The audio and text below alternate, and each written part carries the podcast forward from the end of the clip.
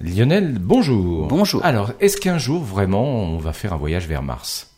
Sûrement. Sûrement. Sûrement. Alors malheureusement, avec la propulsion classique, il faudra 9 mois pour effectuer le voyage vers la planète rouge. La NASA envisage sérieusement de rouvrir le dossier de la propulsion nucléaire, qui permettrait d'aller sur Mars en seulement 4 mois. Quand on parle de propulsion nucléaire, on pense à des explosions nucléaires, ce qui n'est absolument pas le cas ici.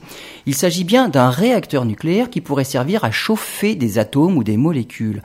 C'est la propulsion nucléaire chimique qui consisterait à éjecter de l'hydrogène moléculaire à très haute vitesse après avoir été chauffé par le réacteur nucléaire. Mais il y a aussi la propulsion nucléaire électrique. Là, le réacteur nucléaire ne sert qu'à produire de l'électricité utilisée pour alimenter un moteur ionique. Comme son nom l'indique, il éjecte des ions accélérés à très haute vitesse et c'est cette vitesse d'éjection qui permet au vaisseau d'aller vite. Ce type de propulsion permettrait de réduire le temps d'exposition aux radiations des tempêtes solaires. Elle permettrait aussi d'aller plus loin et d'atteindre facilement, par exemple, les lunes glacées de Jupiter.